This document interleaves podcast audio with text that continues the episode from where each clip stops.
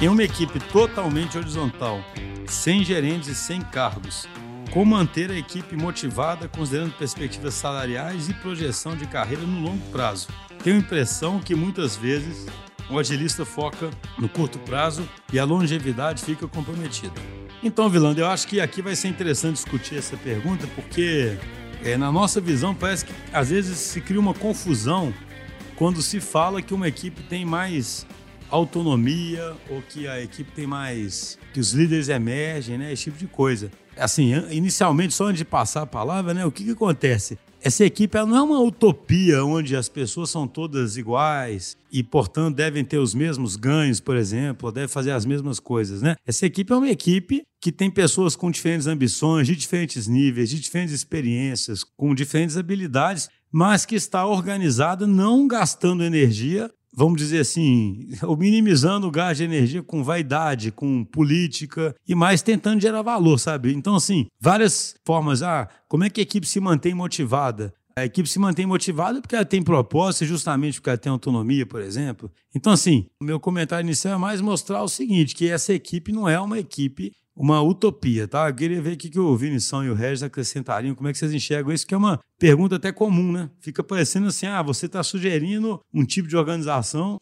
vai desde a questão de motivação até aquela questão de capitalismo, né? Tem gente que compara como se fosse assim, ah, esse pessoal não vai nem querer dar resultado, porque tudo é tranquilo e tudo... Me remete a isso também, não sei vocês, né? Como se fosse alguém até, uma equipe até descompromissada e é, eu concordo com o que você falou aí, que uma coisa não tem necessariamente a ver com a outra, muito provavelmente não tem a ver com a outra, né? Que a motivação, né? Alguns artigos aí citam os três pilares de autonomia, maestria e propósito, né? Então é isso aí que deveria ser o foco, né? Em relação a projeções, vamos dizer assim, salariais, é, aí vai ter mais é do que do que a empresa lá é capaz de, de no longo prazo, ir reforçando e tendo ganhos financeiros em função desses resultados e de um aumento de senioridade de impacto em termos de geração de valor que a pessoa tem no time, né, de importância. Né? Alguns, né, por exemplo, eu, eu vi um artigo, na verdade, um vídeo numa conferência do. É um vídeo do Netflix, né, com a empresa também que, que segue bastante esse, esses princípios né, de, de não, ter, não, não ter muitos que eles chamam de career path, né, ou career ladder, né, que seria tipo assim, um esquema mais hierárquico mas tem muito a ver com, independente do papel que você está fazendo, é o nível de relevância que você tem, o nível de, principalmente, de atuação em cenários complexos, né? Se você é um cara que, tipo assim, você está num nível mais júnior, assim, de, em termos de, de experiência, você precisa de estar tá com o problema mais bem definido para você resolver. Então, você, você é te passado, vamos dizer assim, uma tarefa, vamos dizer assim. Aí depois você já consegue resolver, né, resolver um, né, definir problemas e lidar com problemas um pouco mais complexos. E no último nível você consegue enxergar novos problemas, né?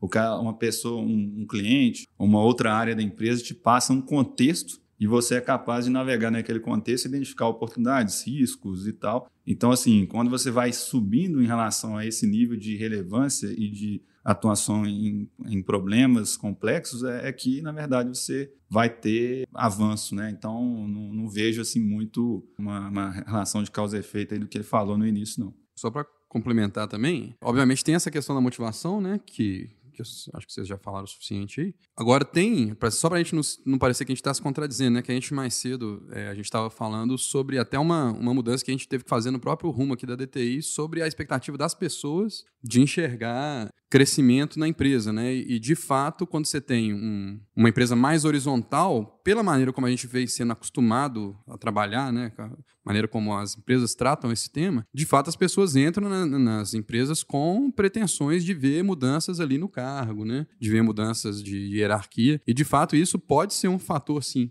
mas eu acredito, e estou concordando com vocês, assim, que uma coisa não exclui a outra. Né? O fato de ser uma empresa horizontal, de você ter. Não é que você não tem liderança, né? Acho que ele falou alguma coisa de não ter gerente aí, né? Você tem uma liderança, mas é um outro tipo de liderança, uma liderança mais servidora, uma liderança que, que não se furta a colocar a mão na massa, como a gente também já falou. Mas uma coisa não exclui a outra, né? O fato de você ter isso não quer dizer que você não possa ter progressões, né? Diferentes para pessoas que desempenhem de forma diferente. Um exemplo foi esse que vocês deram aí, que na DTI a gente está, inclusive, é, vendo essa questão de trajetórias um, um pouco mais de perto porque as pessoas têm, de fato, essa expectativa. Curioso é isso, né? Também é o mesmo tipo de confusão que tem quando você pensa em desenvolver o produto ágil, né? Tipo assim, ah, alguém, porque pode falar, acho que se foca muito no curto prazo e a longevidade fica comprometida, né? Isso poderia valer para o produto, entendeu? Tipo assim, ah, você fica só. E aí, você tem que equilibrar a visão de curto prazo com a visão de longo prazo, sem planejar detalhadamente demais o longo prazo, né? Então, a gente, é possível uma equipe ágil equilibrar essas visões também, um, um profissional na carreira dele, né? É, a gente chama aqui mais de trajetória, porque ele pode tanto começar a mirar uma trajetória e ter direcionamento de como caminhar bem naquela trajetória, e no curto prazo ele vai sentindo o que está acontecendo para ver se ele quer continuar naquela trajetória, né? Uhum. Então, para mim, uma coisa não, não, não, exclui a outra. Bom, assim, de fato, as pessoas é muito comum que as pessoas busquem um certo nível de ordem, ou seja, elas não gostam de sentir tipo assim, ah, eu estou num ambiente caótico e que de repente alguma coisa acontece e eu não consigo antever nada. Agora, isso não significa que você tem que ir para um, um, extremo de prescrição. Tipo assim, eu criar um plano de carreira totalmente detalhado, com mil etapas, até porque num ambiente do jeito que a gente está, muita função nova que não existia aparece. É muito difícil você medir o efeito, às vezes, individual versus o, o de equipe. É muito difícil definir quais são exatamente quais esses critérios, você movimentar de uma posição, vamos dizer assim, para outra. E também não significa que você tem que ficar no extremo oposto tipo assim, de não ter prescrição nenhuma, não ter, o Rez até citou em outros episódios aqui, eu citei também do, do restrições habilitadoras, né, os enabling constraints. Então você tem que criar alguma coisa que faça com que aquele caminho não seja aleatório, mas não significa que tem que ser todo detalhado. É só estendendo um pouquinho a analogia que o Schuster usou aí da nossa trajetória com um plano do produto, né? Não é que o ágil não tem planejamento, né? Só que a gente não mede o nosso sucesso do nosso produto pelo cumprimento do plano, né? Não é isso que é o critério de sucesso, não é isso que é a nossa definição de sucesso. Eu acho que para a trajetória da pessoa, na carreira da pessoa é a mesma coisa. Por mais que você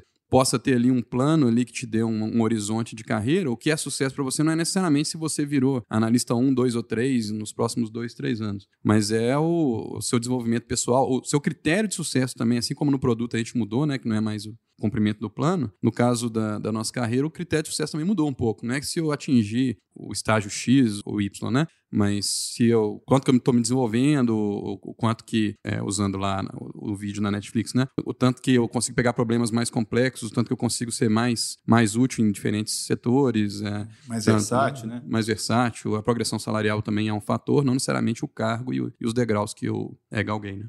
A gente acaba se estendendo, né, cara, na pergunta. É engraçado que, viajando um pouco no que vocês dois é, falaram aí, porque quando o Vinição falou, né, de as pessoas precisam de estruturação, né, e o Red falou, ah, e, e, os cargos normalmente são essa estruturação, os degraus da hum. escada, tudo certinho. Você vê como é que o mundo vai mudando e, assim, acho que realmente o mundo vai ser muito diferente. Até essa estruturação de profissão, ela é, ela é hoje em dia... Questionada. A profissão, entendeu? Hum. Começa a ser questionada, ainda mais do que dirá um cargo, uma carreira naquela profissão, porque, assim, hoje o cara ele entra num Coursera, ele aprende sobre antropologia, comportamento humano, programação, inteligência artificial e, e design gráfico, sabe? Ele pode gostar disso tudo, né?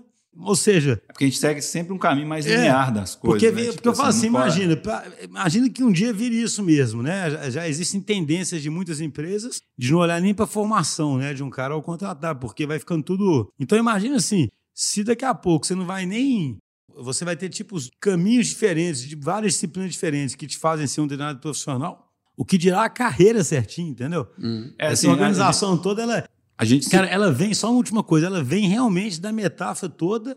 Quando você estuda lá a história, né, cara, lá da revolução científica, do mundo ser mais comparado a uma máquina, de tudo ter uma organização. Mas se o mundo é mais estável, faz é. sentido, né? Se o mundo então, é mais estável, vamos, faz muito sentido. Quando né? tudo vai ficando mais orgânico, é, se o mundo não é tão estável mais, é, aí já fica. É, eu falo assim, tudo né, tem a, gente... a, ver com a metáfora de como se enxerga o mundo em geral mesmo, né? A gente já citou aqui, eu lembro até, acho que foi eu mesmo citei, do, do Yuval Harari, né? Ele fala, ele, nas, ele deu até algumas palestras aqui no Brasil, né? Uma foi até para o Congresso. E ele falou muito isso aí, né? Do, hoje em dia, quando você tem que se reinventar uma vez na vida, já em termos profissionais, já é um estresse absurdo assim para a pessoa, né? Se a pessoa fica desempregada e depois não consegue de jeito nenhum se reposicionar na área, tem que realmente se reinventar e aprender uma outra profissão, já é um estresse muito grande. E se isso acontece depois dos 30, 40 anos, é um sofrimento absurdo. Só que o problema é que as tendências de futuro assim são que você vai ter que se reinventar umas, umas duas ou três vezes durante a sua vida, né? em termos profissionais. Então, assim, o que ele, ele questiona muito o sistema educacional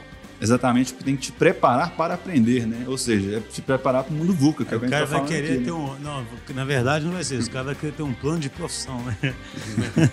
Primeiro você isso, depois você a outra profissão. É.